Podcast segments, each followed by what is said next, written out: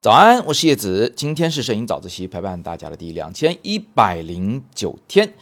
前段时间我不是在广州、深圳嘛，拍了不少好照片，也是时候跟大家来分享一下了。因为今天晚上我就要启程前往上海了，要去上海给新华社讲点课，然后呢，后天我又在杭州了，又得拍片子了啊！还再不分享，我就又有一堆好东西啊积压在这里。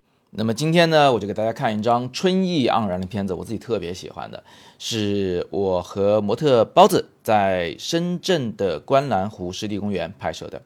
那一天特别堵车啊，好在没有影响我们的心情。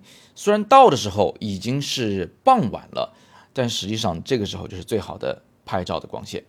以前我们在很久很久以前学摄影的时候呢，我们的老师会跟我们讲说：“哎呀，傍晚和早上最好拍照，为什么呢？因为那个光线啊很柔和，从一个很斜的角度射过来啊，贴近地平线的角度射过来，射在人的身上非常的好看。”后来我曾经一度非常怀疑这件事情，因为我呢是非常不愿意让阳光射在人身上拍照的，就甭管你是正午光还是夕阳光，反正一射到人身上。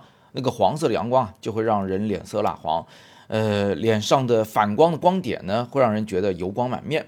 射到头发上，头发显得发量很少，紧扒头皮，甚至呢，它还会让你的皮肤显得很粗糙，因为光线会带来影子，而光影的交界处，就是那个明暗交界处啊，就是质感最强烈的地方，所以在人的脸上怎么看都怎么别扭。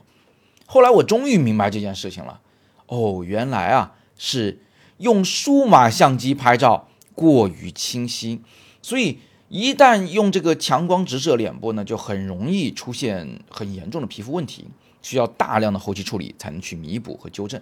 但是过去我学摄影的时候，我的老师教我摄影的时候是用胶片拍照的，那个年代它清晰度非常有限，所以拍出来照片真的是非常的朦胧浪漫啊，非常非常的有感觉。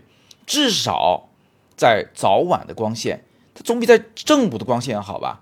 正午射下来，鼻子下边一个希特勒的小胡子，眼睛下方很深的眼袋，那哪能看呢？对不对？所以我们就留下这么个说法，说早晚光线会好。那么在数码年代，早晚的光线还能拍照吗？啊，会不会出现我刚刚说的那些皮肤瑕疵的问题呢？其实真的会出现，但是也还能拍。呃，怎么说呢？就是如果你是让阳光直射脸上，那一定是要有后期处理的。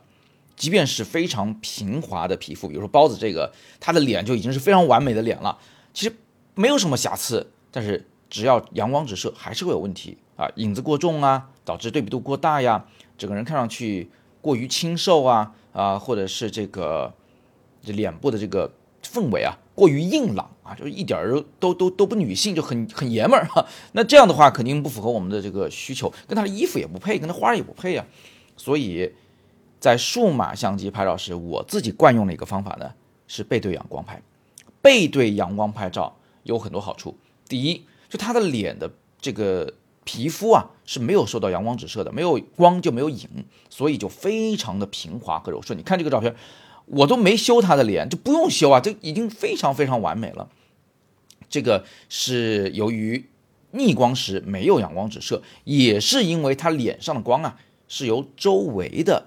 事物的反光所照亮的，啊，周围的花儿、周围的人、周围的天空、周围的楼房，反射的光线均匀的从各个方向照亮他的脸，所以他的脸上的皮肤呢就非常非常的漂亮，非常的呃自然健康，甚至还有点儿呃红润哈，因为周围的花儿对它的反光多少也会带一点那个红色到脸上去。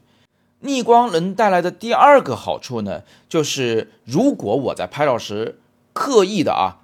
不用这个人挡住太阳，让阳光这个光线直接射入相机镜头的话，那么任何一支相机镜头都会出现光雾效果。什么叫光雾呢？就是阳光进入镜头后，在镜头的几片玻璃片之间反复的反弹，你反弹我，我反弹你，反弹十几回，然后最后进入到你的感光元件上，就变成了一团雾气了。它就不是一个明确的光斑啊，或者是一个什么形状啊，都没有了。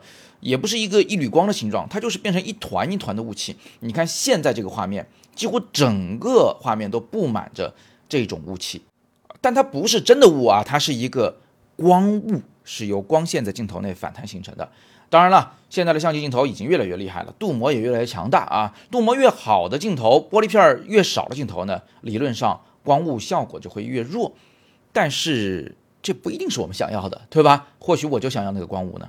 这种光雾进一步的降低了画面的对比度，也降低了他的脸上的皮肤的对比度，所以让他的皮肤显得更加的平滑和柔顺了。这可是一台富士的一亿像素的相机，但是不管你放多大。你都不会看到他脸上有什么瑕疵，就是由逆光和光雾这两件事共同形成的。怎么拍出光雾？还记得吗？刚才我说的，刻意的别让人、别让建筑挡住太阳，让太阳光能从他的头的旁边直接射入镜头，这样的话光雾就会产生了。当然了，这张照片拍完以后呢，我自己也发现，哎呀，好多瑕疵啊。比如说地面有一点点的倾斜，比如说天空是确实有曝光过度的。这个我觉得我也实在是没有办法，因为背着太阳拍照片，你这个光比实在是太大了，我真的不太敢把画面拍得太暗，然后再把这个暗暗的人给调亮。所以我当时呢就是增加了曝光步长的，我心想我宁愿牺牲这个天空，也得保住这个人的画质。最后拍出来这个效果，其实我自己还是满意的。虽然它在工业标准上未见得是一个完美的照片，但是。他的情绪到位了，我抓拍的时机是对的，我抓到了这个最美好的瞬间。那至于那个倾斜呢？我过去比较洁癖啊，我拍照如果是斜这么一点点，我自己会难受死。我希望能把它摆平，但是后来，呃，我也慢慢的就放弃这一点执着了。我就觉得有的时候啊，稍微倾斜一点挺好的，就好像是有人在叫我回头，就好像是我。无意之间一偏头，见到了一个在花丛中的姑娘，在那一瞬间，我的头它也不是正的呀，它也是带一点倾斜的。所以日常生活中，咱都不是说像士兵一样直直的在看世界，直直的在走路。那么你又何必苛求每一张照片的水平线都是正正平平的呢？好，那今天我们就就着这张照片给大家讲了一下我的一些思路观点。